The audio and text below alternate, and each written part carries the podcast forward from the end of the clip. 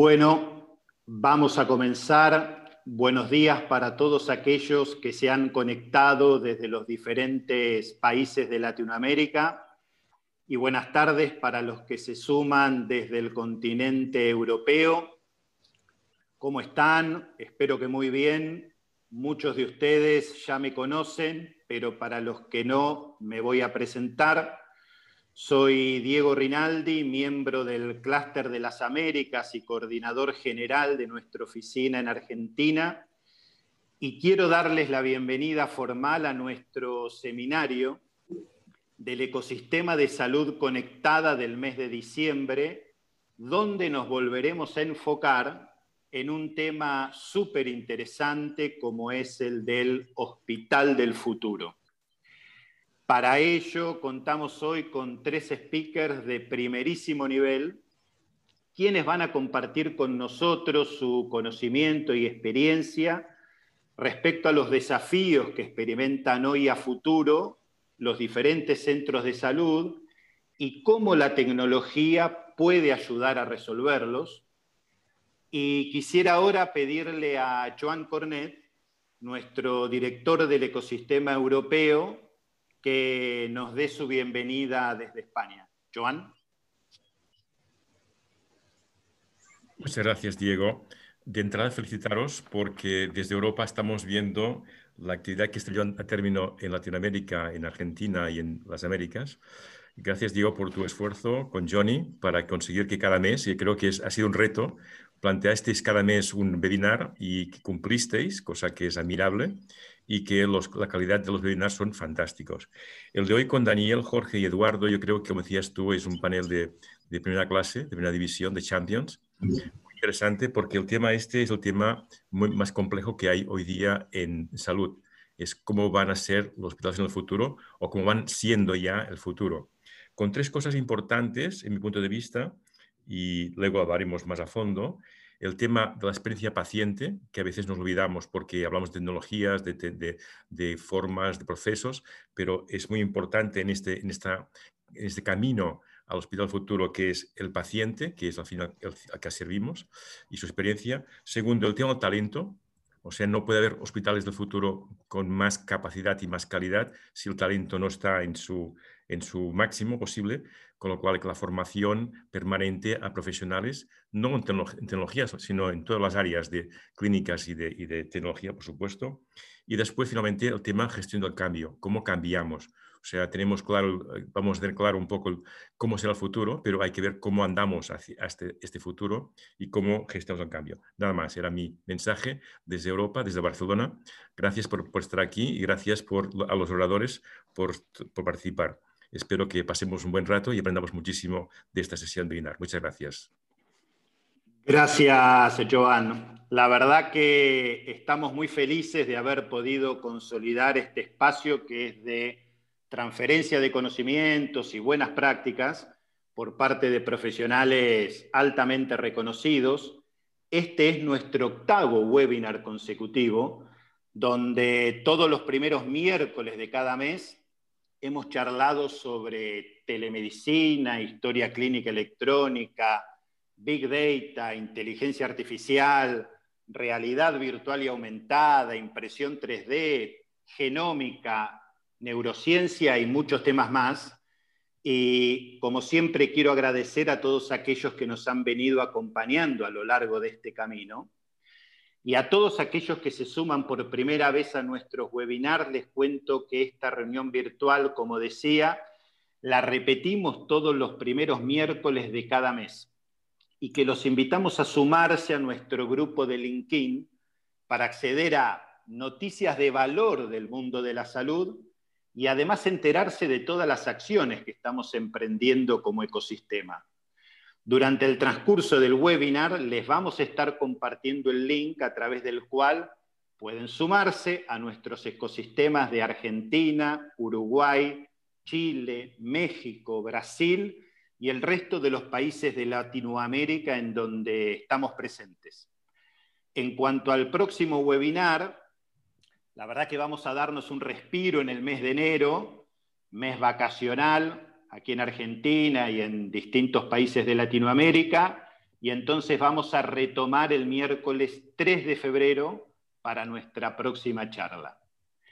También les cuento que este webinar está siendo grabado y que compartiremos dicha grabación en los próximos días en nuestras redes. Y quiero hacer esta vez un agradecimiento especial a la empresa Smart People y a Johnny Fisher por todo su apoyo y colaboración en la organización del seminario y en las diferentes actividades que estamos ejecutando. Así que, Johnny, muchísimas gracias por todo. Y dicho esto, vamos entonces a dar comienzo a la agenda de hoy. Para comenzar, Jorge Velázquez Moro nos dará su punto de vista respecto al tema que nos convoca. Jorge es el responsable de diseñar y ejecutar la estrategia de digitalización y disrupción en el grupo Sanitas en Madrid, España. Así que, Jorge, buenas tardes, muchas gracias por estar con nosotros y te cedo el control.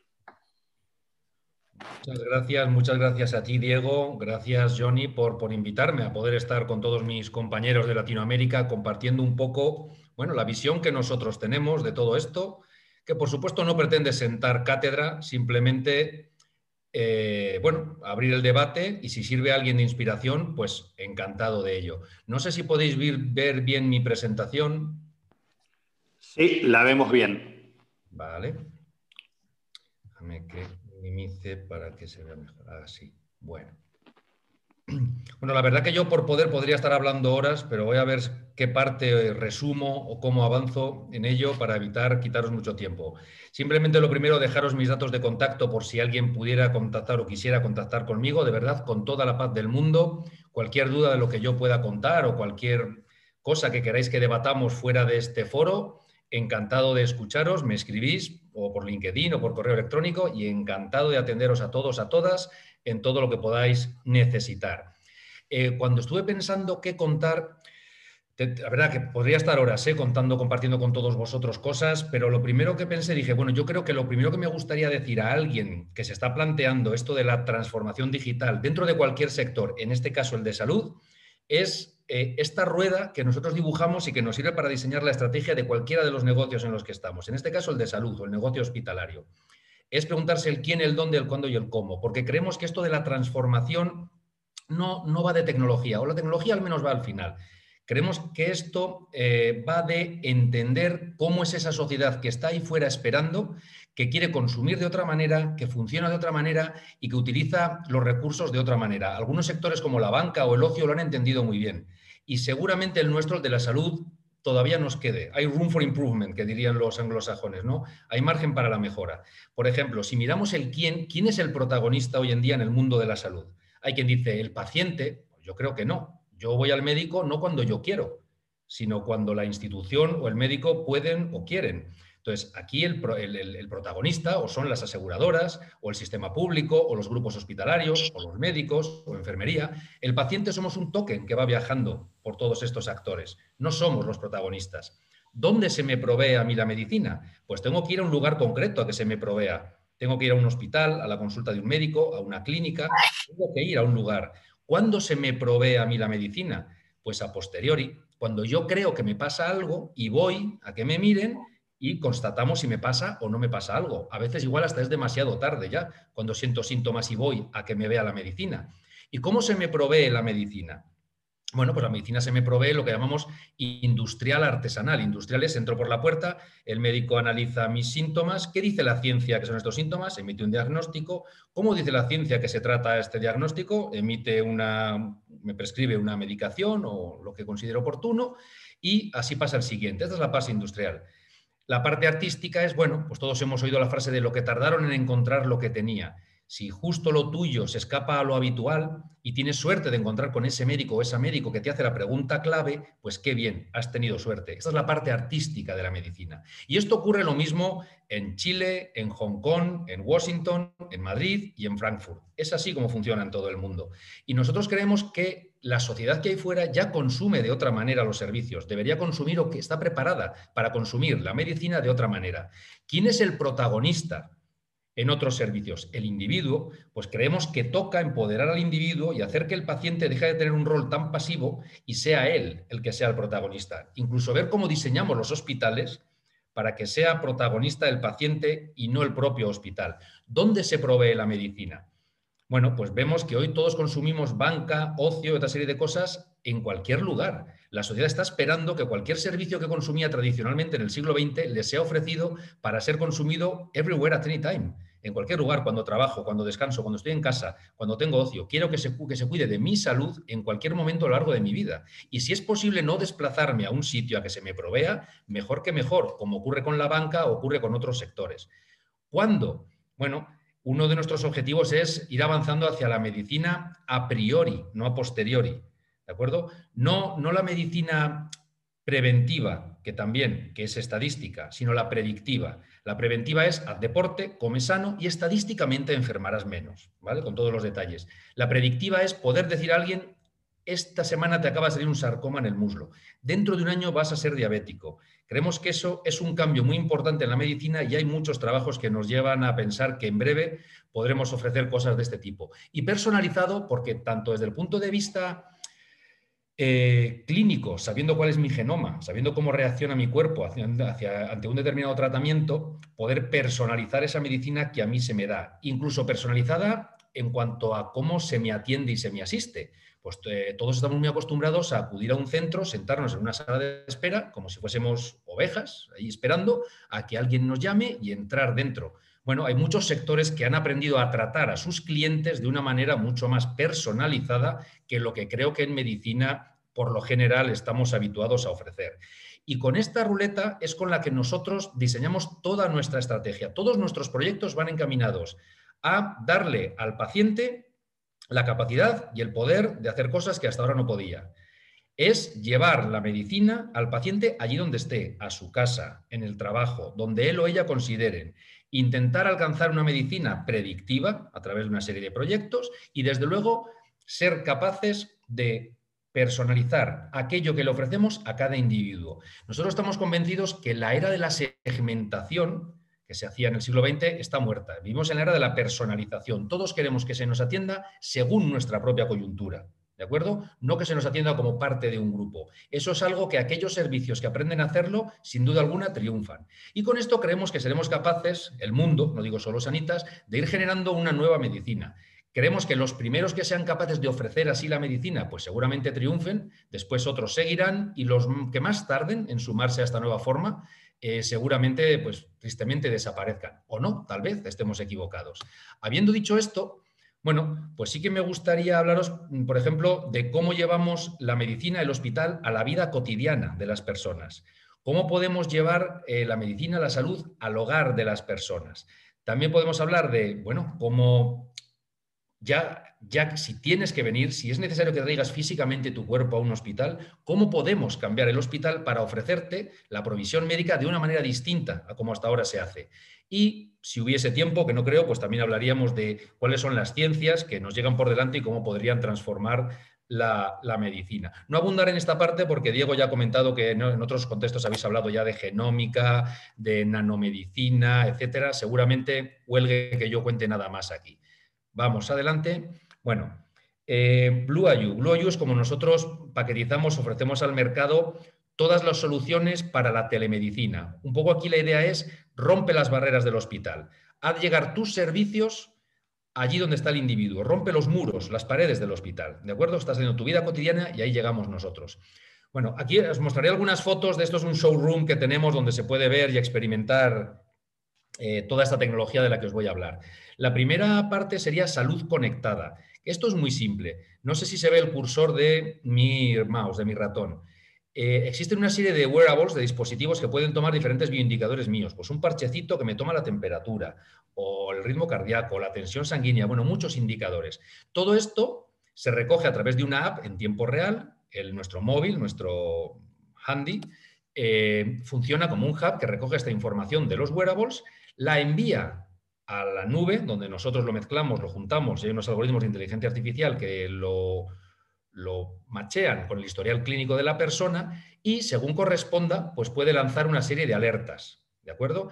Estas alertas Lo mismo llegan a un familiar que puede saber que algo ha pasado con su hijo, con su padre que ya es mayor, eh, llegan a un equipo de, médicos, enfermería, que está 24 por 7 atendiendo y se activa un protocolo. Y podemos enviar a una persona, podemos enviar a una ambulancia o atenderle como corresponda. Por ejemplo, por poner un ejemplo, una persona mayor está en un parque. En España todos los años tristemente mueren muchas personas mayores por golpe de calor.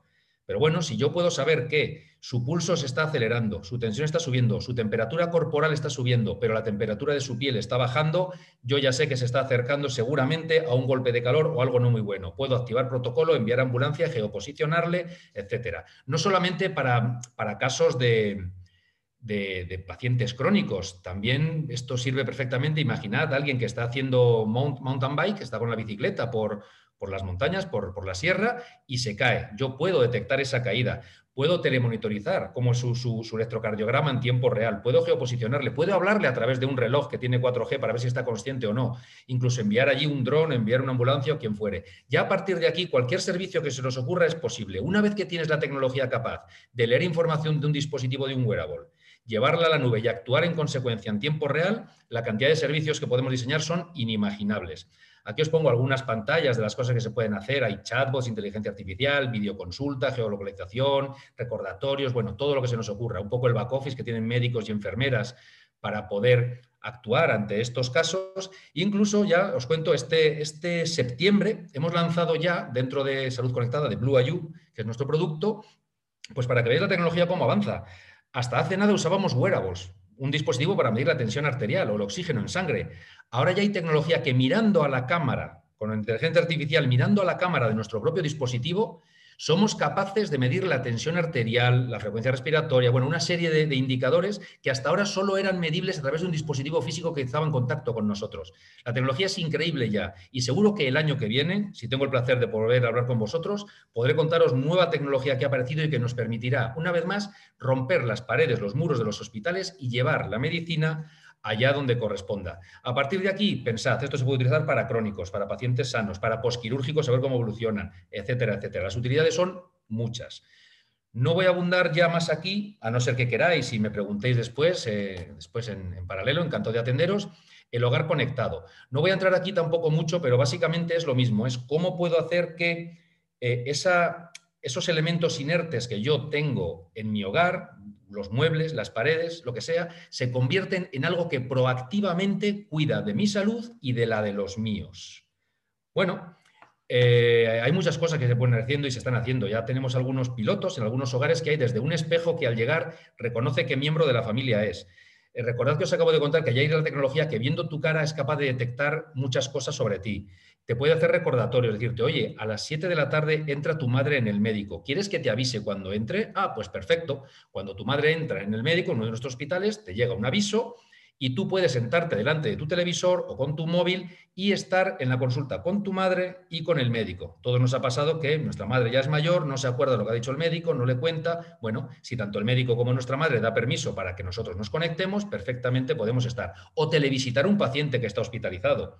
Pues mira, tengo a mi padre hospitalizado en otra ciudad, hoy no tengo tiempo de, ir a visitarle. Pues al llegar a casa, con toda la paz del mundo, puedo sentarme en mi enfrente de mi televisor, visitarle o con una tablet o con lo que fuere. Y así, pues muchos, muchos servicios, pues avisar de, desde que la cantidad de polución que hay, ver cómo funcionan tus hábitos y si duermes o no duermes en función de la luz, del ruido, bueno, muchos, muchos, muchos servicios que se pueden empezar a ofrecer en el hogar. Y estoy hablando de hogares donde no hay una necesidad concreta porque hay una persona con una cronicidad. Si hablamos ya de hogares en los que quiero proactivamente ya aplicar medicina y no salud para cuidar a la gente, bueno, hay también muchas cosas que se pueden hacer. Un poco más adelante, cuando hable ya de cómo podrían ser las habitaciones hospitalarias del futuro, recordad que esto también puede estar en el hogar de cualquier persona. ¿De acuerdo? No abundo más aquí por no quitar tiempo al resto de mis compañeros que van a hacer ponencias después de mí. Vamos a entrar un poco ya en lo que es el, el hospital. Ahora ya sí que vamos a decir, bueno, ya tu cuerpo tiene que venir aquí físicamente a un hospital. Muy bien todo lo que podamos hacer telemáticamente, pero ya tienes que venir. ¿Podemos ofrecer la medicina de otra manera? Bueno, pues creemos que sí. Eh, voy a ir pasando por algunos de los servicios típicos en, un hospital, como es eh, consultas externas, ¿no? una sala de espera, o la consulta del médico, o, o, una habitación de hospitalización, ¿de acuerdo? Se puede expandir a cualquier otro servicio, a urgencias, etcétera. Vamos a pensar primero en eh, una sala de espera. Yo cuando llego a la sala de espera de cualquier lugar consiste en eso. Llego a un mostrador, me identifico, me mandan esperar pacientemente en un lugar, ya veré cuando me avisan que tengo que entrar, espero pacientemente hasta que me llaman y entro a la consulta del médico. Bueno, nosotros sí que creemos que esto puede variar mucho, mucho. ¿Qué cosas hemos hecho, estamos haciendo nosotros en Sanitas?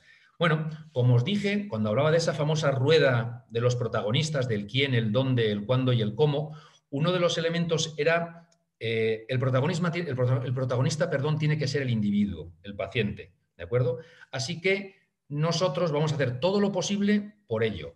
Otro de nuestros mmm, leitmotivs es em, el paciente emplea su tiempo o pierde su tiempo como quiere. Yo no puedo hacérselo perder en absoluto. Y si tiene que estar conmigo, cada minuto que esté conmigo tiene que ser de valor. Entonces, una de las cosas que, hemos hecho es lo siguiente. Imaginad que el paciente tiene nuestra app instalada.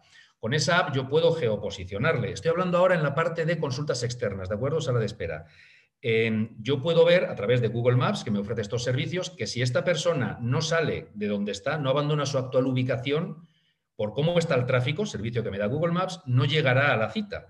Entonces yo puedo mandarle un aviso, incluso hacerle una llamada a través de un chatbot y decirle, oiga, o sale antes de 10 minutos o me temo que no va a llegar a su cita. ¿Quiere que la cambiemos, la retrasamos? Dice, no pasa nada, salgo, voy. Yo puedo en todo momento ver cómo de lejos o cuánto va a terminar tardar en llegar esta persona. Una vez que llega a mi hospital, puedo geoposicionarle para saber exactamente dónde está e indicarle hacia dónde tiene que ir. Incluso saber si ya se ha sentado cerca de la consulta del médico o no. Si se ha sentado, cuando ya ha llegado cerca del médico, yo le puedo mostrar en una app, en esa misma app, pues decirle, mira, dentro hay una persona, después va otra persona y después ya vas tú. Bueno, pues esa persona ya al menos ve el tiempo de espera que le queda estimado, puede decidir si se va a hacer algo o va a la cafetería, porque además esa app, cuando sale el que está dentro, te lo indica y te indica que ha entrado la siguiente persona, que al siguiente ya vas tú. Además, en este contexto de espera, pues se pueden poner pues, servicios como el que nosotros llamamos el rincón del autochequeo es una especie de cabina donde el paciente puede entrar anónimamente y tiene un montón de dispositivos en el que puede hacerse un electrocardiograma de dos derivaciones, solo poniendo los dedos sobre dos sensores. Puede tomarse la tensión, oxígeno en sangre, medir un montón de, de, bioindicadores suyos pues para ver si todo va bien o todo va mal. A lo mejor resulta que hasta detectamos posibles patologías que ni siquiera el paciente sabía. Pues mira, un pasito más en poder llegar a esa medicina predictiva. Y desde luego el paciente pues queda satisfecho, su espera se ha hecho más llevadera y todos quedamos mucho más contentos. Una vez que, esto solo por poner un ejemplo, además, imaginad que hay un sistema inteligente que es capaz de organizar y saber toda esta información en tiempo real y poder organizar quién entra, cuándo entra, etc. Esto es lo que hemos creado en Sanitas y desde luego la experiencia que tienen nuestros clientes es infinitamente mejor. Esto ayuda a que ellos estén más contentos viniendo a nuestros hospitales en lugar de acudir a otros. Todo y simplemente porque les hemos dado a ellos, a los pacientes, la posibilidad de ser los protagonistas, de tener la información y de permitirles avanzar según su propio camino.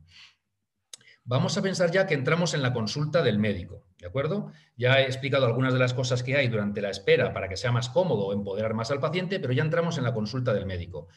Aquí, conceptualmente, lo primero que pensamos es que tiene que haber un nuevo modelo de relación entre médico y paciente. No puede haber uno por encima del otro, en absoluto. Entonces, bueno, el, médico es el encargado y responsable de unas cosas y el paciente tiene que empezar a ser responsable de otras cosas, con lo que se debe crear un nuevo modelo de relación. Hay que crear consultas más cercanas. Estamos experimentando con consultas en las que el médico y el paciente no se sientan uno enfrente del otro con una mesa en medio, sino que se sientan uno junto al otro, ambos mirando a la misma mesa. Incluso en esa misma mesa estamos experimentando eh, determinadas tecnologías que ayudan al médico a explicar al paciente eh, cosas sobre su patología. Hemos visto, hemos constatado, por ejemplo, a un paciente, a muchos pacientes, que se les dice, por ejemplo, mire, es usted prehipertenso, se le está subiendo la tensión, debería empezar a cuidarse. El paciente no se siente muy afectado, dice, prehipertenso, no sé, avíseme cuando sea hipertenso. Sin embargo, cuando el paciente le puede mostrar con un holograma, con un modelo 3D, cómo va a evolucionar su corazón y las arterias y venas que de él salen, uy, el paciente ve de otra manera lo que le va a pasar en el futuro y la responsabilidad que toma es mucho mayor. Es decir, dando herramientas a los profesionales para que puedan a los pacientes eh, informar de cuál es su problema, hemos comprobado que la adherencia a los medicamentos y que la relación con el médico mejora y fluye mucho mejor. Aquí cabe también hablar, por supuesto, de la videoconsulta, qué duda cabe. La tecnología de hacer videocomunicación o videoconsulta está a nuestro alrededor ¿por qué nos cuesta tanto poner la videoconsulta? Nosotros en Sanitas llevamos ya tres años haciendo videoconsulta. Y ahora, con, este mm, malvado coronavirus que nos rodea, que hemos tenido que confinarnos, pues estamos realizando del orden de 80.000, 90.000 videoconsultas al mes. El paciente no es tonto, sabe que si le duele, algo y debe ser explorado por un médico, no puede hacer videoconsulta, es decir, no se hacen videoconsultas fallidas. Sin embargo, recoger unos resultados de una analítica, eh, una segunda visita, cosas de esta naturaleza, sí se hacen. Y ocurre mucho también eh, videoconsulta de urgencias, en el que los pacientes llaman porque tienen una inquietud, se sienten mal, lo que fuere, les atiende un médico, vamos a decirlo, no sé si decir de urgencias o de emergencias, y ese médico comprueba y constata si, bueno, si esa persona mejor espera en casa, haz tal cosa y ya ven mañana si ves que esto persiste, o directamente le hace venir a urgencias o envía una ambulancia para que vaya por él. Eso, desde luego, crea una relación con los pacientes nueva, muy nueva. Evita que el paciente tenga que coger un desplazamiento, llegar hasta el hospital, colapsar el hospital y allí constatar si le pasa algo o no. Podríamos hablar mucho ¿no? de este tipo de tareas. Obviamente los médicos, a través de esto que comentaba antes de salud conectada, puede estar telemonitorizando o viendo la evolución de la salud de esos pacientes que están en salud conectada, en Blue IU, y que son telemonitorizados. Vamos a pensar también, por ejemplo, en la hospitalización. ¿Qué cosas estamos haciendo en Sanitas en la hospitalización? Bueno, Em, hablamos de lo que se llama la habitación inteligente, por llamarlo de alguna manera, una habitación que, te cuida. Todos sabemos cómo es hoy en día una habitación de un hospital. Existe tecnología que muy fácilmente y por muy poco dinero nos puede convertir esta habitación en algo un poquito más inteligente. Hablo de la hospitalización, de la habitación de hospitalización en un hospital, pero imaginad lo que voy a contar ahora en la habitación del hogar de una persona con cierta discapacidad o con un problema crónico. Ya existe tecnología lo conocemos como, bueno, Alexa, Google Home, hay dispositivos, hay chatbots, nosotros tenemos el nuestro propio, que tú puedes manejar la habitación con tu voz. Si una persona está impedida o tiene un problema de movilidad, puede perfectamente decir, enciende la tele, sube el volumen, baja la temperatura, enciéndeme la luz, llama a enfermería, por favor, o preguntar cosas que hay para comer, no sé, puede interactuar por la voz con el, con, su habitación, con el hospital, o recibir y aceptar las videollamadas que le entran por la televisión de su hijo que le estaba televisitando, como he comentado antes, desde su hogar, etc. Eh, además, también existe tecnología que se llama eye tracking, seguimiento de los ojos. Puedes poner una tablet delante del paciente, porque ese paciente, además de estar impedido, no puede hablar y con la mirada va viendo sus ojos, ve dónde se está fijando en esa tablet y puedes establecer un, diálogo con él. Esto lo utilizamos en algunas UCIs y son cosas tan sencillas como mostrarle, ¿tienes visita? ¿Quieres recibirle? Sí, no. El paciente mira al sí o al no y el eye tracking sabe lo que está mirando. Puede hasta escribir pulsando a letras, etcétera, etcétera. Es una tecnología muy buena para atender a estas personas.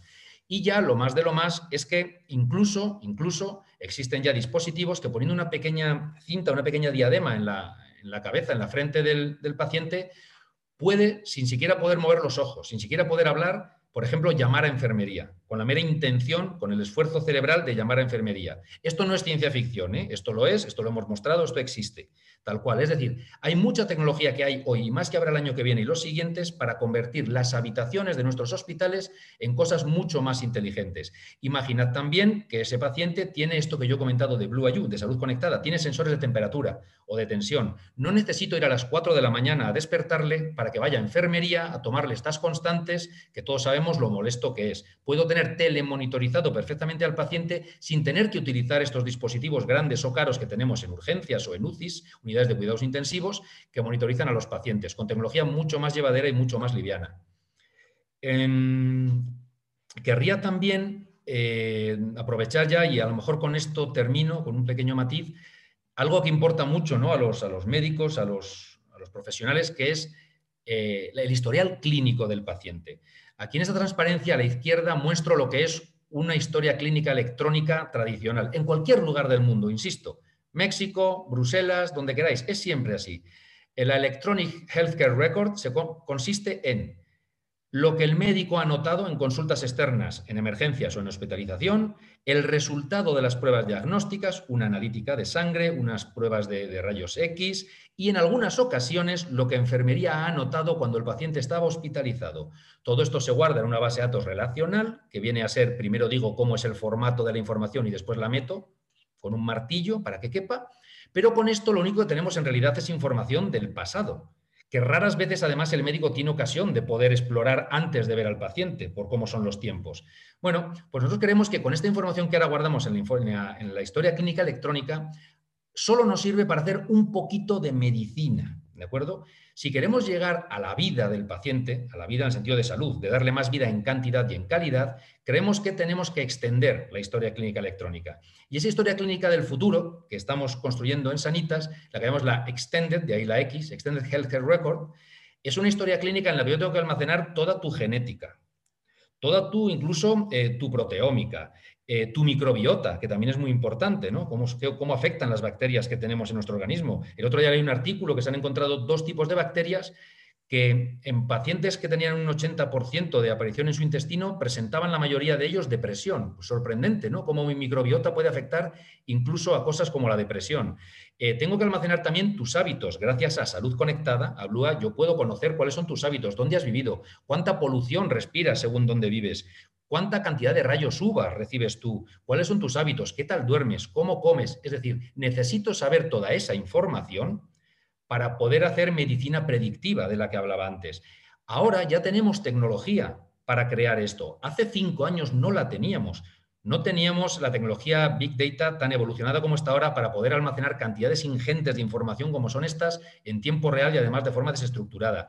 El Machine Learning no estaba lo suficientemente evolucionado como para hacer cosas como las que se pueden hacer ahora. Nosotros tenemos algoritmos entrenados que tomando las determinaciones de las analíticas de una persona, podemos predecir en función de cómo está yendo, cómo están yendo sus otras eh, determinaciones en la analítica, la medicación, los hábitos, cómo tendrá en el futuro la siguiente analítica, cómo tendrá el azúcar en sangre, cómo tendrá el colesterol. Y son mecanismos que funcionan bastante bien, aciertan bastante, ayudan a la profesión médica mucho a preparar sus diagnósticos. Eso no existía hace poco tiempo. Existe el IoT, ¿de acuerdo? Para medir gente, la computación en cloud, la inteligencia artificial para establecer canales. Tenemos tecnología para crear ya esta historia clínica del futuro. Se puede, se puede. Nosotros estamos ya, esperamos el año que viene poder poner esto ya, ya en marcha. Eh, ¿Y esto qué me va a permitir? Pues me va a permitir tener esto, el virtual you de una persona. Es decir, tengo el individuo, el real you, que está ahí dibujado a la derecha, y yo tengo toda esta información de esta persona, toda esta información de la que he estado hablando hace un momento con la Extended Healthcare Record. Tengo su genómica, tengo su, cómo está su cuerpo por dentro, tengo su historial clínico tradicional, por supuesto, tengo su proteómica, tengo sus hábitos, tengo su costumbre. Ahí tengo toda la información de él. Fijaros que a la izquierda aparece ahí de Virtual You eh, varios de ellos. Esto me permite que, por ejemplo, si la ciencia médica descubre de repente que la doble expresión del gene 515, me lo estoy inventando, por ejemplo, provoca diabetes en varones de a partir de los 40 años, me lo estoy inventando de nuevo, yo puedo ir a mi base de datos de Virtual You, ver todos aquellos que tienen doble expresión de ese gen, y avisarles y poder actuar antes de que esto ocurra, si es posible actuar o si no prevenir para que comprenda cómo es su vida futura. Y al revés, si yo ya tengo todo la, imaginaos un momento en el que yo tenga todo el código genético de los pacientes, de todos los millones de pacientes que pasan por nuestros hospitales, yo puedo ayudar a la ciencia médica de una manera que hasta ahora no se podría. Yo puedo buscar patrones entre todos los pacientes que tengo. Oye, búscame, he visto que hay al revés, damos la vuelta. He visto que hay una serie de pacientes que desarrollan diabetes a partir de los 40 años. Busca patrones en su código genético. Ya hay tecnología para hacer eso. Antes era inviable. Y en muy poco tiempo te dice, pues mira, he encontrado que el 95% de ellos tiene doble expresión del gene 515. Ah, pues puedo ir yo a la ciencia médica y decir, ciencia médica, he encontrado este patrón analícese. Es decir, llega una era en el que la tecnología nos va a permitir ya no solo proveer la salud de una manera muy diferente a como hasta ahora, sino incluso que la ciencia médica evolucionará, bueno, desde luego de una manera muy distinta y mucho más rápida gracias a todas estas nuevas tecnologías. Y bueno, esto es una forma de representar solamente como el, el real you que está abajo dibujado, eh, va evolucionando, vamos haciéndonos mayores, niños, adolescentes, adultos, y el Real You puede ir haciendo predicciones a futuro de cómo se irá comportando mi cuerpo, mi genómica, mi proteómica, a través de mis hábitos, según las enfermedades que haya tenido, las que no, etcétera, etcétera.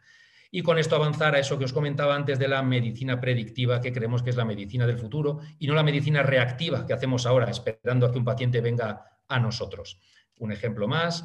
Y no voy a abundar en lo que os comentaba de ciencia, tecnología y medicina, pues desde luego llegan llevan, llegan ciencias que creo que van a revolucionar en esta primera mitad del siglo XXI mucho. Cómo, cómo ofrecemos salud en los hospitales, cómo ofrecemos salud fuera de los hospitales y cómo evolucionar la ciencia médica, pues eh, desde células madre. La impresión biológica, ya se imprimen tejidos, tejidos que se han implantado, por ejemplo, epidermis, se ha impreso con impresora de tejidos que se ha implantado ya arraigado en la persona. O la edición genética con CRISPR-Cas9, los implantes biónicos, exoesqueletos, en nanotecnología, etcétera, lo que antes comentabais que en otras ocasiones habéis podido hablar en este foro. No voy a abundar más en esto por dejar tiempo a mis compañeros. Sé que he sido muy rápido, seguramente haya sobreinformado y esto siempre va en detrimento de que se me haya entendido bien, pero bueno, no quería dejar pasar esta oportunidad que me ha brindado Johnny para poder contaros un poquito por encima todos los proyectos en los que estamos y por qué nosotros creemos que estos son los proyectos a abordar para avanzar hacia una medicina del futuro.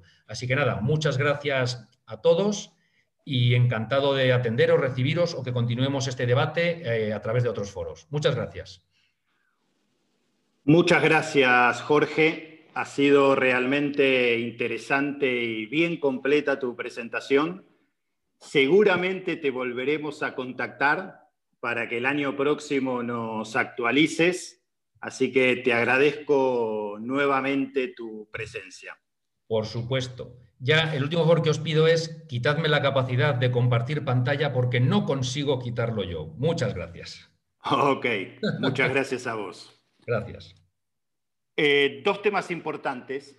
Eh, o en realidad el más importante de todos es que hemos compartido en el chat del webinar los links para que puedan sumarse a nuestros grupos de LinkedIn de Uruguay, Chile, México, Brasil y Argentina. Eh, pueden ir al chat y ahí van a tener los links y se van a poder conectar y sumarse como miembros de nuestros grupos en LinkedIn. Y ahora vamos a hacer un cambio en nuestro formato habitual. Y entonces es el momento de inaugurar un espacio de charla y reflexión con dos referentes de primer nivel del mundo de la tecnología aplicada a la salud, como son Eduardo del Piano, CIO de Swiss Medical, y Daniel Luna, CIO en el Hospital Italiano de Buenos Aires. Eduardo, Daniel, buenos días. Es un gran placer para mí poder charlar con ustedes y quisiera comenzar con una pregunta para ambos, más bien general, que nos llevaría de la actualidad al futuro. Muchos especialistas dicen que la pandemia aceleró la implementación de soluciones tecnológicas que pugnaban por ser eh, adoptadas desde hace tiempo atrás a su entender, ¿cuáles fueron las soluciones tecnológicas que tomaron el centro de la escena durante la pandemia y cuáles serán las que lo harán a futuro, en el mediano o largo plazo?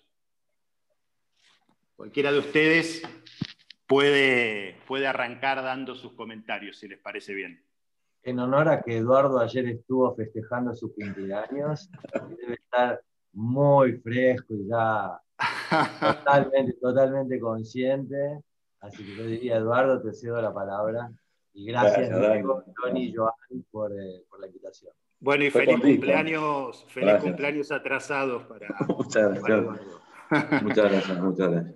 Bueno, un placer participar con, bueno, obviamente eh, con Daniel, somos colegas de acá de Argentina, y, y muy agradecido, digamos, por, por, por, la, por la invitación. No, gracias a ustedes, gracias a vos. Em, es, la verdad que, decir cuál de todas fue la que más, más, más, más, es, una pregunta bastante difícil de contestar porque toda la tecnología en general, no solo en las empresas de salud, sino que en, en muchas de otros rubros, creo que la tecnología asumió un papel, un, rol, digamos, muy protagónico en este, en este aislamiento, en esta maldita pandemia, como dijo acá nuestros amigos, mi amigo de nuestros amigos, amigos de Europa, la verdad que esta maldita pandemia ha, demostrado que la, que, la, que la tecnología ha podido que muchas organizaciones y muchos rubros hayan podido continuar sus operaciones, ¿no? algo que no es menor, se pudieron conservar los puestos de trabajo, se pudo continuar dando servicios. Así creo que en general, creo que una, estrellita, digamos, habría que darla a todo lo que tiene con la, a todas las tecnologías, ¿no? Porque creo que sin ellas hubiésemos, eh, hubiesen colapsado muchísimas organizaciones. Incluso recuerdo los primeras, las, las, primeras, no, las últimas semanas de marzo, las primeras de abril, cuando empezó el aislamiento acá en Argentina, había como mucho, había temor, inclusive se hablaba de que iba a colapsar, de que todo iba a colapsar, y sin embargo, creo que al día de hoy no he escuchado que haya colapsado, ¿no? Eh, con lo cual, creo que la primera, estrellita es, es, es para eso. Por otro lado, sin ninguna duda, todos los canales digitales eh, que, por ahí antes de, que venga esta maldita pandemia, por ahí no eran los canales más, más utilizados por, los pacientes y por los clientes, han tenido otro gran protagonismo. Eh, estos servicios en donde la gente se podía autogestionar eh, han tenido pasado, digamos, a, como primer canal de, comunicación.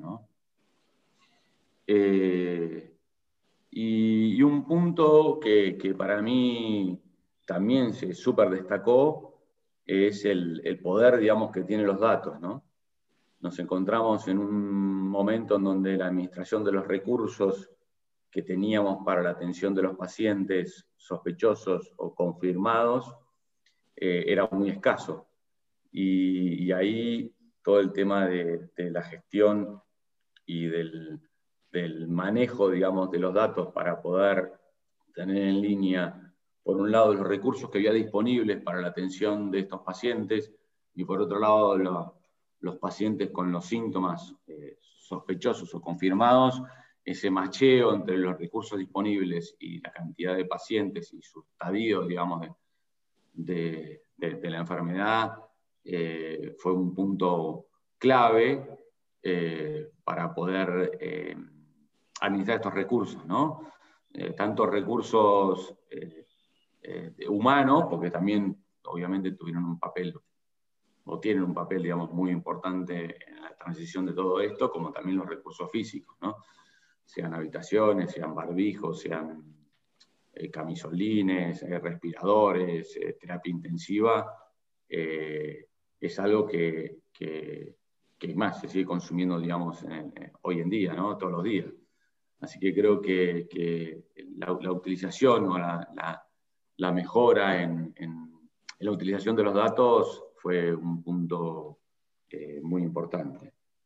Eh, por otro lado, eh, han sucedido algunas cuestiones que obviamente ya se cambiaron y quedaron a futuro, sobre la ejecución de algunos procedimientos, procesos dentro de las organizaciones. Por ahí habíamos, eh, uno encontraba, o se encontró, digamos, en, este, en, esta situación en donde algunos procesos eran muy rebuscados, con muchísimas autorizaciones, con muchísima em, burocracia, y, ha comprobado, digamos, de que, de que muchos de estos procesos estaban sobredimensionados, con muchos recursos por ahí dando soporte a esos procesos y, estos procesos se transformaron en mucho, mucho más ágiles.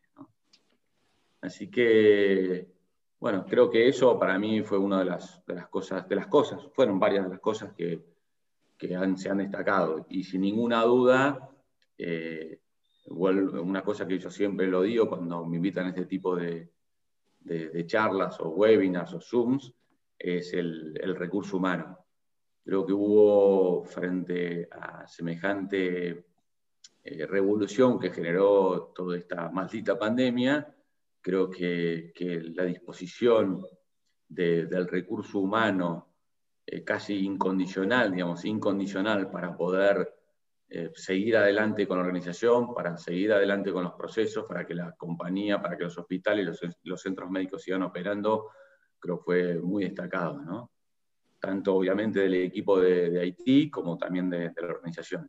Y hemos encontrado, gracias a esto, muchísimas iniciativas, algunas implementadas, otras próximas a implementar, que han venido de, la gente, ¿no? de, más abajo. Han, venido ideas brillantes de más abajo hacia arriba de la organización que, nos ha ayudado obviamente a poder mantener el nivel de servicio eh, de buena calidad.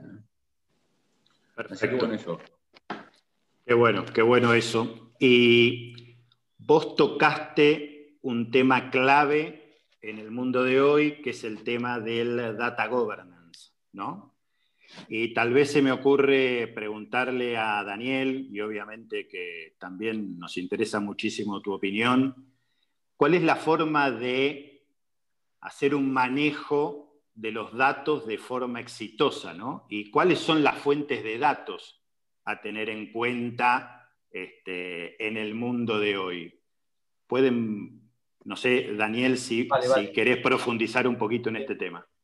Vale, eh, eh, primero digo, si me permitiste, hago para complementar lo que coincido totalmente con lo que dijo Eduardo, creo que es un resumen de lo que de alguna manera nos pasó a todos, pero hago un par de complementos para, para posicionar eh, un par de dimensiones.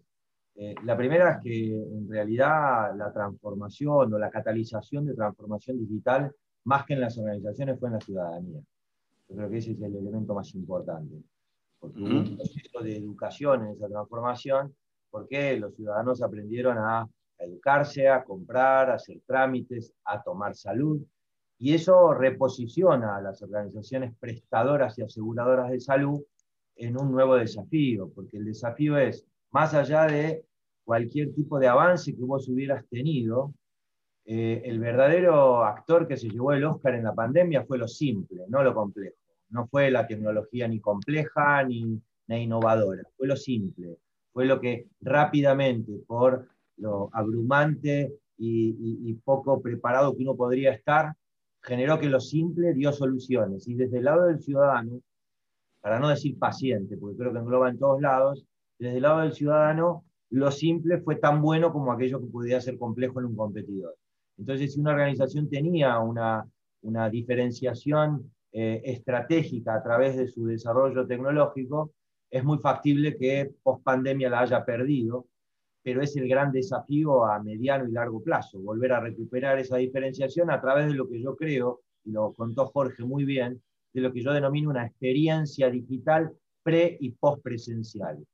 Va, va, a seguir siendo necesario, salvo excepciones por dispersión geográfica, donde la telemedicina da soluciones, pero por temas rurales, a distancias, pero no en zonas urbanas, va a ser necesario acoplar los procesos transaccionales administrativos de los asistenciales que hoy siguen en todas las organizaciones desacoplados, para que el paciente no tenga que por promedio de un turno tener que venir tres.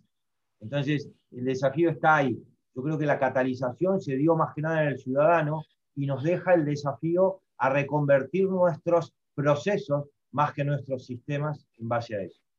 El segundo punto para complementar es que obviamente que esto también dejó claramente demostrada una inequidad digital. Y este es un punto muy importante a tener en cuenta porque eh, los subsectores prestadores y aseguradores de salud no tienen la misma llegada, sea el público, el privado, el de las obras sociales, el de la seguridad social, no va a tener la misma llegada con la tecnología en ningún ámbito y eso tiene que convertirse en un, proceso de políticas de Estado a nivel de los países, porque cuando hablas de conectividad, ¿de qué sirve que armes una red de conectividad para telemedicina si es la misma red que necesitas para educación o para e-government? Entonces, son dos aspectos que a mí me, dejaría, me gustaría eh, acotar. Y el último, para complementar lo que dijo Eduardo, todo lo demás estoy totalmente de acuerdo, eh, es que sí hubo un reposicionamiento del de, eh, el IT en las organizaciones, sean públicas, privadas o lo que fuere. Es decir, la pandemia, y más al inicio, cuando con Eduardo charlábamos al mes de la declaración de, la cuarentena acá en Argentina, de la cantidad de cosas que tuvimos que hacer para poder dejar las operaciones en condiciones y que todo quedara operativo, eh, ahí hubo muchísimo trabajo del equipo, coincido con Eduardo que el valor humano fue una determinante, pero también sirvió para que algo que normalmente las cumbres estratégicas plantean cómo ir, cómo gastan plata estos pibes, empiece a aparecer como la justificación de, miren, esto que colaboró para poder mantener nuestros modelos operativos no era tan loco y ya quedó el proceso de transformación digital, independientemente de tu nivel de maduración, instalado en las cúpulas diferenciales. Y eso yo creo que es importante. También es un, es un, valor agregado que nos deja, la, nos deja este, este tsunami en todo tu punto de vista. Okay. Lo que vos planteás ahora, ya pasando a la, a la, pregunta del data governance, yo te diría no se puede tener data governance si no se tienen datos. Y ahí yo, yo te divido en dos aspectos. Uno, los repositorios de clínicos tradicionales, de datos clínicos tradicionales, y los nuevos repositorios de datos clínicos. Yo creo que Jorge en gran medida dijo mucho y Diego en su presentación, eh, vos dijiste, Diego, con, todos los tópicos que tocaste, de que ya fueron viendo en estos webinars, están todos. Y ahí van a salir los nuevos datos. Ahora, me permito, antes de hablar de data governance, que no se olviden que la medicina basada en la evidencia lleva más de 40 años y hoy no se practica medicina basada en la evidencia. Entonces, no crean que por agregar tecnología va a cambiar la cultura médica. Las organizaciones de salud son muy resistentes a sus cambios en formas de trabajo y lo que vos podés imaginar en la banca, lo que vos podés imaginar en educación, en medicina va a venir siempre atrás. Hace 20 años, cuando yo tuve el desafío iniciando el proyecto del hospital, que lleva más de 20 años el proyecto, la discusión estratégica era registro clínico electrónico. 20 años después se está dando la misma discusión y la discusión se va a dar con lo que se llama medicina algorítmica. Entonces, a nosotros nos llevó 20 años y era tan simple como comprar o desarrollar una historia clínica e implementarla en seis meses. Algo que hace un par de años pudo hacer Eduardo. Hace un par de años Eduardo definió cómo, tomó la definición y en seis meses tenía implementada su primera historia clínica en algún lugar. Sin embargo, hubo un proceso previo de maduración del equipo de salud para poder llegar a eso. A nosotros nos llevó 20 años, a Eduardo le llevó mucho menos, pero el concepto de la medicina algorítmica es algo que va a requerir un enfoque que tiene muchas dimensiones. Y la más importante es la de la ética profesional. Y creo que cualquier innovación tecnológica que pueda ir poniendo el mercado va a chocar contra las organizaciones profesionales que en las organizaciones de salud son muy fuertes.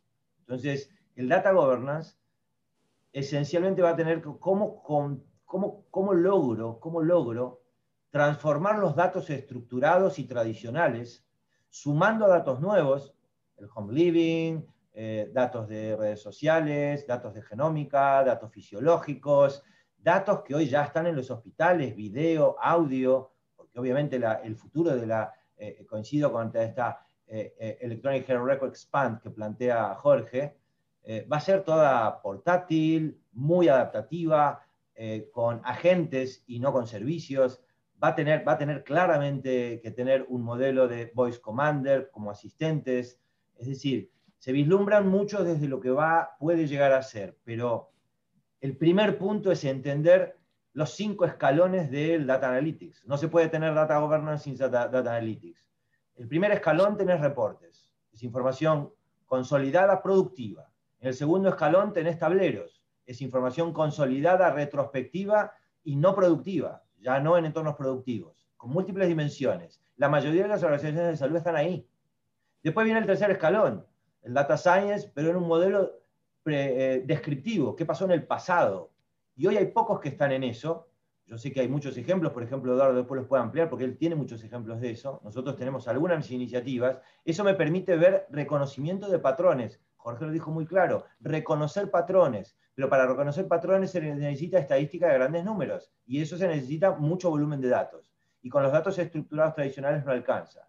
El cuarto escalón es el modelo predictivo, data science predictivo, en donde con la foto que yo pude ver de lo que pasó hacia atrás, ¿qué puedo predecir que va a pasar a futuro? Y muy pocas organizaciones están trabajando con ese nivel de madurez de data science en data analytics. Y el quinto escalón, y el más importante, es el prescriptivo y el prescriptivo incluye que no haya ningún humano tomando decisiones, sino que los datos descriptivos y predictivos se transformen en accionables. En ese momento vos tenés data governance. Si no llegás a ese nivel de maduración, señores, van a estar hablando de aspectos teóricos y no de aspectos de implementación práctica. Y eso en nuestras organizaciones de salud estamos recién en los albores. Los que están en, condiciones son otras verticales. En organizaciones de salud estamos en los albores. Y por más papers que leo, son papers esencialmente de investigación. No veo papers traslacionales hacia ese aspecto en, en ningún lugar del mundo. Esencialmente, ¿por qué? Porque el proceso de los nuevos repositorios de datos está todavía en ciernes. Una pregunta que yo le haría a Jorge es, bárbaro con la medicina genómica, ¿pero qué vas a almacenar? ¿Exoma primario? ¿Genoma completo? paneles de genes, porque está muy lindo decir, ah, yo voy a personalizar con un paciente diabético por tal cosa, pero si vos hoy no tenés el dato binario primario, no lo vas a poder volver a reprocesar y nadie te da un pipeline para que vos lo almacenes, te dan un informe y el informe no es más ni menos que la interpretación de un humano que interpreta lo que dio un panel. Entonces, en la medicina de precisión y no personalizada, porque la de precisión genera instancias genómicas a grupos de gente, no a personas, en la medicina de precisión, el elemento más importante, el oro, el petróleo, va a ser el, el dato genómico puro, el original, el pipeline. Y hoy eso no te lo entregan. Y si lo secuencias vos, entonces va a haber que generar, y ahí van a aparecer un montón, pero un montón de instancias legales, éticas, de omisión, porque imagínense un repositorio con tanta información en donde yo atendiendo a un paciente que no tengo ninguna manera de saber que hay 400 marcadores almacenados en la historia clínica, el paciente luego me va a hacer un juicio por omisión porque yo no hice cosas que sé que estaban en el repositorio. Y eso llega a lo que se denomina lo accionable. Yo tengo que lograr que ese repositorio colabore con soportes de toma de decisiones porque la cantidad de hechos por unidad de tiempo que puede procesar el ser humano con su cerebro ya está en su límite. Y la cantidad de hechos que se van a almacenar en esos repositorios es exponencial sin sistemas de soporte y con medicina algorítmica no va a haber posibilidad y esto no va a ser ni rápido ni ya. Va a llevar su tiempo de maduración como llevó 20 años que la mayoría de las organizaciones, y por ejemplo con inversiones millonarias en el primer mundo, tuvieran historia clínica electrónica. Historia clínica electrónica que no cambió para nada la forma de trabajo de los médicos ni de los pacientes. Lo único que generó es burnout, aumento de carga administrativa reportada en toda la literatura. Entonces yo creo que hay que ser realistas, está muy lindo hablar del futuro, pero seamos realistas entendiendo lo que nos pasó en el pasado inmediato. Corto ahí para seguir con más preguntas, Diego. Espero no, no, no abrumar. No, perfecto. Eh, Súper completo y hasta me obligás a diagramar algunas de las preguntas que se vienen, ¿no? Este, que va a ser mi desafío y, y pido disculpas de antemano si, Luego más adelante pongo foco en algunos temas para profundizarlos. ¿no? Pero salgo un minuto eh, de, estos temas de innovación, disrupción etcétera, para hacerles una pregunta un poco diferente, que tiene que ver con una tendencia que estamos viendo, que se viene dando en el último tiempo en muchos países, que es la de un crecimiento significativo de el tema de la internación domiciliaria. Desde su punto de vista, ¿cuáles serían las tecnologías necesarias para brindar una mejor atención a esos pacientes que siguen su tratamiento en sus domicilios? Ahora arranca vos. Bueno, dale, dale. Mira, eh, el, concepto de el concepto de Disease Management, Managed Care, que estuvo tan de moda de los 90 hasta los 2000, luego pasó al modelo de, eh, evidentemente, aprovechar al máximo la capacidad productiva de los hospitales para tratar de ir bajando la aprovechar la complejidad de los hospitales y mandarlos a domicilio a cuidados continuos como si fuera el hospital en tu casa, porque empezaron a aparecer muchos eh, estudios de costo-beneficio en los cuales claramente, pero claramente, vos podías bajar el costo al financiador teniendo una cama que podía ser mucho más productiva por complejidad a poner el hospital en su casa. Eso es internación domiciliaria, o medicina domiciliaria o atención en domicilio.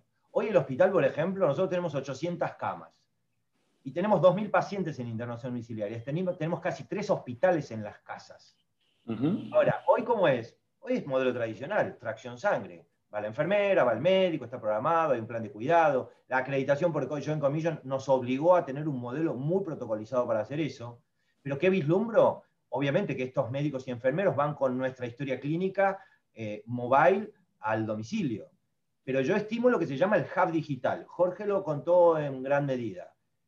Sin embargo, no todos los pacientes, eh, decir pacientes en general es una generalización absurda.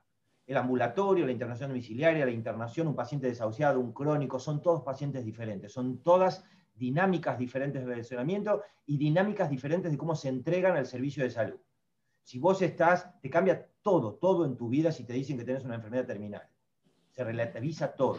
Entonces, no podemos hablar de pacientes igual. Entonces, si vos me estás hablando de un paciente que tuvo una fractura de cadera y está en una internación domiciliaria, bárbaro. A mí me gustaría que rehabilite rápido, que no haga escaras, que tenga la, que, tenga la antibiótico-terapia eh, eh, eh, preventiva suficiente, pero lo más importante es ponerle canales digitales, no solo para la comunicación, la autogestión y la, información y la educación del paciente y el seguimiento, sino también para el monitoreo, pero no para todos. Entonces aparece el concepto de transductores con hub digital. Eso obviamente que hay mucho, pero el concepto de nuevo es lo mismo. Si vos vas a volver a hacer eso solo con el fin de mejorar el proceso de atención y vas a generar datos nuevos, pero como un silo no integrados, vas a estar generando un nuevo problema. Entonces, tiene que ser definido desde el proceso asistencial y recién viene la tecnología. Cuando uno empieza poniendo tecnología para luego forzar los procesos asistenciales, el, producto es malo, tanto en lo asistencial como en los datos.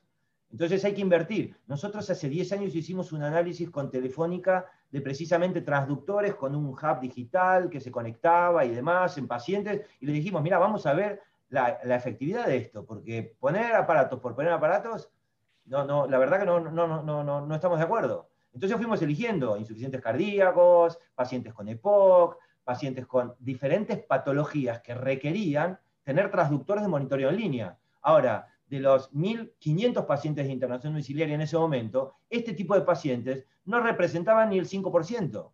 Y no encontramos ninguna mejora por tener, salvo simplemente en el consumo de un par de tubos de oxígeno por internación, por tener un oxímetro nada más. Entonces, en el concepto es, todo es muy lindo cuando lo presentamos en diapositivas, pero cuando, cuando hay que llevarlo en lo traslacional, yo estoy convencido que hay una brecha. Y el desafío en el 80% es, no es tecnológico, es organizacional y de manejo del cambio. Y en el caso de internación domiciliaria, el más beneficiado, porque muchas veces los pacientes que están en, internación domiciliaria no están en condiciones porque tienen brecha digital, no van a tener condiciones de hacer todo eso. Es el grupo familiar que lo contiene. Y el elemento es lo que se llaman los presentadores. Tenemos que lograr una transformación digital de los que cuidan, no de los pacientes. Y es ahí donde empiezan a aparecer los sensores del home living como algo positivo. Edu. Sí. Eh, y complementando eh, eh, lo que dice Dani, hay que tener en cuenta que todo este tema de internación, internación domiciliario, cuidados domiciliarios, que obviamente explotó, o sea, son 4.500 y tenemos 800 camas, o sea, es algo que realmente es exponencial. Fue también muy empujado por un tema netamente económico y financiero, ¿no? Se buscaba optimizar el costo o achicar, digamos, el costo. Entonces, nace así y todo se fue acomodando, todos los procesos se fueron acomodando o se fueron diseñando, digamos, para, eso, para gastar menos y no por ahí tanto para cuidar eh, o continuar los tratamientos, digamos, de los pacientes. Entonces arrancó al revés, digamos, arrancó primero por la parte eh, netamente económica financiera y ahora, digamos, se le quiere meter como una nueva capa para el cuidado, digamos, el cuidado del paciente. Con lo cual hay, hay, muchísimo para trabajar. Eh, muy, creo que a pesar de que si, bien lleva muchos años está como muy, muy maduro, hay muchos actores, digamos, que participan de, estos procesos. Y, en general estamos todos, todos desconectados, ¿no? O sea, paciente, familia, eh, proveedor, eh, kinesiólogo, médico, farmacia, droguería, eh, el oxígeno, eh, el, médico que lo, el médico que lo que gestiona el caso, el auditor del financiador, y veo que ahí hay un, un, ámbito, digamos, que está eh, muy maduro, en donde está todo muy, muy, muy desconectados, y claramente, obviamente, afecta a, a la calidad de atención y, y, el cuidado obviamente del paciente. cantidad de, reclamos que nosotros recibimos por parte de, la gente que está con cuidados domiciliarios es, es, muy alta, porque coordinar, digamos, todos esos recursos se hace, se hace muy difícil. Y, y, por ahí las inversiones tecnológicas que tienen cada uno de estos actores son muy dispares. Entonces, no, es que podemos buscar alguna tecnología que nos permita unir todas estas puntas y orquestarlas, digamos, para que el proceso de cuidado y de tratamiento del paciente sea lo mejor posible, ¿no? Eh, además de que muchas veces tenés resistencias también, porque tenés resistencias de la familia, porque no es lo mismo lo dejo en la clínica y voy a verlo a la tarde o lo voy a ver cada tanto, a que tengo que quedarme en casa, tengo que acompañarlo, al familiar o al pariente, digamos, que, tenga, que uno tenga, tenga, internado. Y eso también genera, eh, sobre todo, mucha más resistencia a, la utilización, digamos, de estos, de estos procesos que, como repito, por ahora son como muy administrativos y tampoco habría que ponerle otro, otro tipo de impronta. Perfecto. Eh, se ha hablado un poquito del desafío del cambio cultural, ¿no? Este, dentro y fuera de las organizaciones. Eh, mi experiencia es que toda vez que se decide implementar una solución tecnológica, una buena parte del éxito de la implementación requiere de un cambio cultural. ¿Cuáles creen que son los temas vinculados a salud digital en los cuales los profesionales que trabajan en sus centros de salud necesitan aumentar su conocimiento o contar con más apoyo. O sea, ¿cuáles son los temas relacionados con salud digital en los que en concreto habría que capacitar a médicos o auxiliares, etcétera? Claro, yo, Edu. Mira, yo lo primero que te voy a decir para desmistificar este concepto de la resistencia es el primero se suele decir que los médicos, más que nada los médicos, son muy resistentes a la innovación o a la incorporación de innovación tecnológica. ¿no? ¿Estás de acuerdo con eso? Sí, se dice. Yo te, voy a, yo te voy a contestar que esto es una falacia. ¿Sabes por qué? Porque si esa innovación tecnológica les va a generar dividendos económicos, lo adoptan inclusive si no hay evidencia de que sirva para el paciente. Primer punto. Así que entonces no estamos hablando de innovación tecnológica, si no estamos hablando de algo que les cambie la forma de trabajo. Ahí sí van a resistir y tienen mucho poder para hacerlo. Todos, no solo los médicos, cualquier miembro del equipo de salud. ¿Por qué? Porque te van a poner al paciente como la excusa por la cual no tienen que cambiar. Y en parte tienen razón. Cualquier cambio en un workflow de trabajo genera nuevos procesos de trabajo y nuevos procesos generan consecuencias no intencionadas. Y es ahí donde aparece la incorporación de tecnologías que puede generar consecuencias no intencionadas o errores no forzados y hay que tener mucho cuidado. ¿Qué capacitar? Te voy a dar un ejemplo muy claro. La pandemia fue el elemento más, más importante para capacitar. En realidad fue llevar un concepto de necesidad. En la prepandemia yo tenía 20 consultas de telemedicina por día, 20, y llevaba un año ya capacitando por servicio, pidiendo por favor, viendo que era posible, que tenían que hacerlo en una semana fue subiendo en forma exponencial hasta que en un mes yo tuve 4.500 videoconsultas efectivas diarias. ¿Y que tuve que capacitar? No tuve chance. Entonces, ahí el concepto es armen sistemas usables, que es un aspecto muy importante en el mundo con respecto a los sistemas para meterse en el workflow de trabajo de los profesionales de la salud. Armen sistemas tipo Google, o vos ves que Google te capacita. No te capacita en nada, va creando sistemas usables vos los usás y en todo caso son tan simples que no requerís. Cuando requerís algo muy complejo, recién ahí buscás o tutoriales o ayuda extra. Pero si el proceso de documentación clínica es simple, no hay necesidad de capacitación. Y telemedicina fue un gran desafío, pero tantos médicos como pacientes aparecieron, eh, eh, aprendieron compulsivamente por la pandemia. Ahora eso no creo que se vuelva a dar. Lo que hay que hacer es aprovechar el envión de esa transformación compulsiva y cuando hablamos del hospital del futuro, el elemento más importante, Diego, es incluir, si uno hace gestión de proyectos, las buenas prácticas te dicen que vos tenés que hacer una buena ingeniería de requerimiento de tu stakeholder. Bárbaro. Normalmente eso no se hace con los médicos, porque lo hacen con un jefe de servicio que no está en el terreno. Incluyan al que está en el terreno, hagan una buena ingeniería de requerimientos, hagan laboratorios de usabilidad, generen sistemas que hayan sido sentidos como que ellos los diseñaron y vas a ver que no van a necesitar ni capacitación ni, y vas a tener mucha menos resistencia. Esos son los aspectos de, para mí, que tienen que ver con gestión del cambio. Y esta gestión del cambio es la misma gestión del cambio que tenés que hacer con cualquier proyecto. Lo que pasa que los atenuantes o agravantes que tienen las áreas de salud requieren que sea con caballo de Troya. Tenés que hacerlo con informáticos médicos, tanto sean médicos o ingenieros o analistas de sistemas que se hayan formado para ser traductores entre los dos mundos, el de los sistemas de información y es de la aplicación de la medicina en forma práctica. Entonces, desde ese lado, mi recomendación es formación de estos caballos de Troya, traductores, transductores, intérpretes, intermediarios, llámenlo como quieran. Perfecto, Daniel. Em, hay un tema que a mí siempre me llamó mucho la atención, que es, me parece muy interesante, que es imaginarme, y no creo lograrlo el día a día de ustedes, ¿no?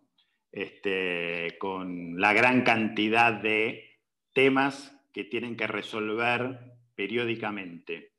Y a partir de eso se me ocurre, primero, preguntarle, a pesar de todo lo que charlamos, preguntarle qué entienden ustedes por innovación o disrupción tecnológica y si realmente hay espacio para tratar estos temas en el marco de las urgencias que seguramente ustedes siempre van a tener presentes en sus, en sus centros de salud. Cuánto de difícil es el llevar adelante una agenda de innovación cuando seguramente tienen muchísimas urgencias en el día a día, ¿no? Sí, eh, ahí la verdad que lo, importante o lo, que hay que tener, digamos, bien presente es el de, separar un poco estas cuestiones, digamos. Eh, nosotros manejamos una estructura bimodal, trimodal, digamos, dentro, dentro de la organización, porque imagínate una empresa de 12.500 empleados, es muy difícil, digamos, de traccionar eh, eh, para iniciativas, digamos, de, no sé decir de transformación de innovación, sino por ahí soluciones o, tecnologías que generen valor al producto o al servicio que brindamos, ¿no? Eh, sí, es un recontra gran desafío porque eh, muchas veces estas, estas, estas cuestiones, si las metes, digamos, dentro de los caminos tradicionales, van a morir, terminan muriendo. Eh, entra en un, en un, backlog, digamos, que decimos, que, que, se puede, digamos, e, embarrar. ¿no? La profesión nuestra es, a pesar de que obviamente eh, por esta maldita pandemia, digamos, hemos tomado para ello otro tipo de protagonismo, es una profesión bastante ingrata, ¿no? donde siempre estamos debiendo. Eh, mire por donde lo mire, siempre debemos algo, digamos, nunca nunca nos sentimos por ahí tan, o no, no nos detenemos, digamos, a, ver todo, todo lo que hicimos, ¿no? Eh, pero bueno, por eso es, importante tener alguna metodología, algún proceso para poder hacer este tipo de análisis de estas, de estas soluciones que agregan valor o que generan algún tipo de transformación con una estructura más ágil, separada, como dije, separada, digamos, del modelo tradicional, porque si no, eh, morís, o sea, terminás muriendo y, obviamente eh, la, competencia o otros te terminan, terminan pasando por arriba, ¿no? Entonces hay que empezar a, meter, digamos, este, estos conceptos dentro de la organización para que todos lo tengan claro, de que no es que pongo algo mejor o más lindo y me olvido de lo otro, sino que es tan importante lo otro como, como lo nuevo, ¿no? Eh, uno siempre tiene cohetes, pero triciclos tenemos un montón, digamos. El que dice que no tiene ningún triciclo saliendo de la organización, la verdad, no quiero decir la palabra, no es un mentiroso, digamos. Pero bueno, hay que aprender a convivir con los triciclos y, por el otro lado, eh, manejar cohetes e, implementar cohetes. Afortunadamente la, tecnología creo que se ha hecho muy accesible. Por ahí hoy hay soluciones en la palma de la mano con tres clics, uno puede implementarla e integrarla rápidamente con el ecosistema cosa que por ahí años atrás era algo imposible, digamos. Antes era, éramos todo azul o todo rojo y moríamos los CEOs en decir, bueno, no, tiene que ser todo azul, porque si no, esto no va, y sin embargo, hoy ves el ecosistema, digamos, de, aplicativo que tiene uno y, es un collage tremendo, ¿no? Donde se enchufa y se, desenchufa eh, rápidamente, ¿no? Entonces hay que ser muy ágil eh, y, para poder eh, agarrar este tipo de soluciones o tecnologías que agregan valor, enchufarlas rápidamente dentro del ecosistema que uno tiene y, una cosa clave es aprender de los errores y, recalcular, o sea, hacer una, autocrítica de que algo puede salir mal, darse cuenta lo más rápido posible, desenchufarla rápidamente y volverla a enchufar, ¿no? Eh, creo que esas son las culturas, digamos, que, que obviamente la maldita pandemia nos ayudó a, ejercitar un poco más, pero es algo que creo que, que, todos, digamos, estamos haciendo y, va, a haber que seguir haciendo, ¿no? Acá hay que correr, ahora hay que correr porque todos corremos. Y en los pacientes y los clientes, la verdad que, eh, eh, como dijo Daniel, fueron, creo que fueron los que más se han transformado, nos van a exigir muchísimo más y aquel que no, que no lo cumpla con la calidad que espera eh, el paciente, eh, se va a cambiar de, lugar de atención o de financiador, de lo que sea. Con lo cual tenemos un recontra, súper desafío. Son soluciones que tienen que estar 24 horas disponibles, los 365 días del año, con un nivel de calidad eh, alto, con un nivel de, de dato alto, con un nivel de respuesta alto, con procesos súper ágiles. Creo que ahí tenemos un súper desafío hacia adelante de poder mantener y seguir eh, transformando y cambiando y agregando más valor a los servicios que brindamos. Ok. No sé, Daniel, si querés hacer algún comentario. Yo te hago nada más que, estoy totalmente de acuerdo con, Edu, eh, un, complemento. A ver, estamos hablando de Haití y estamos hablando, vos, vos hiciste un planteo con respecto a innovación, creatividad e innovación.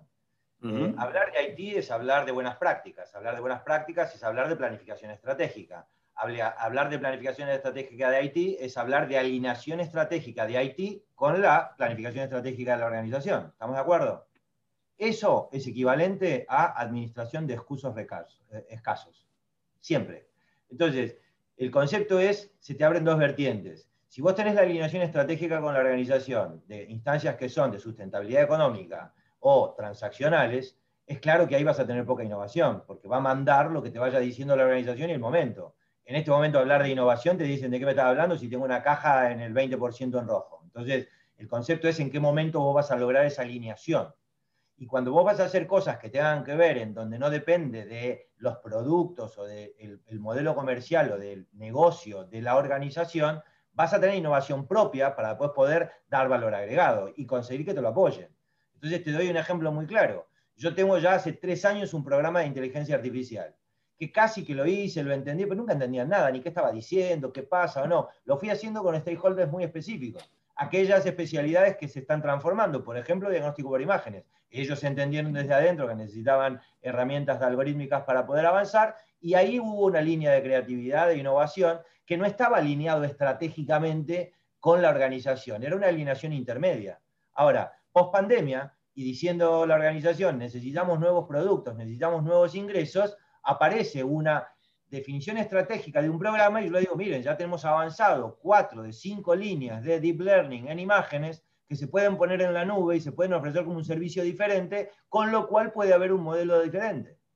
Ese concepto lo ven ahora, pero si vos vas a tomar, la, la planificación estratégica normalmente se hace a cinco años. Hoy no la puedes hacer porque cambia tanto la, tecnología a más de dos años. Y hoy tendrías que hacer revisiones en, quarters cada tres meses. Entonces, hoy tenés un modelo de ajuste de lo que antes era definiciones operativas y tácticas casi en el ajuste estratégico.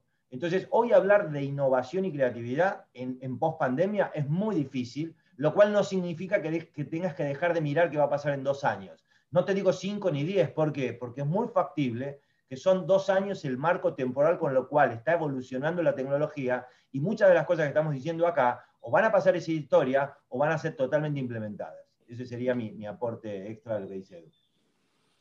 Perfecto, muchas gracias.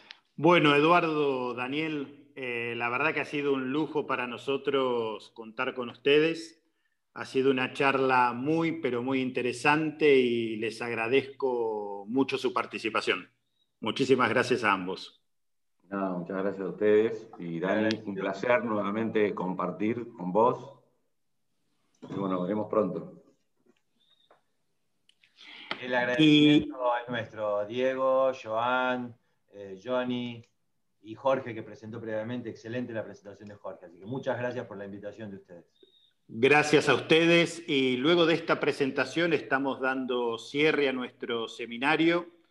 Quiero aprovechar la oportunidad para agradecer a nuestros sponsors, las empresas proveedoras de soluciones y servicios tecnológicos para salud, GoTools, Cuídate, Smart People, la revista Salud Digital, la organización de apoyo a startups y emprendedores Avanlab, la Asociación Salud Digital de España y el Barcelona Health Club.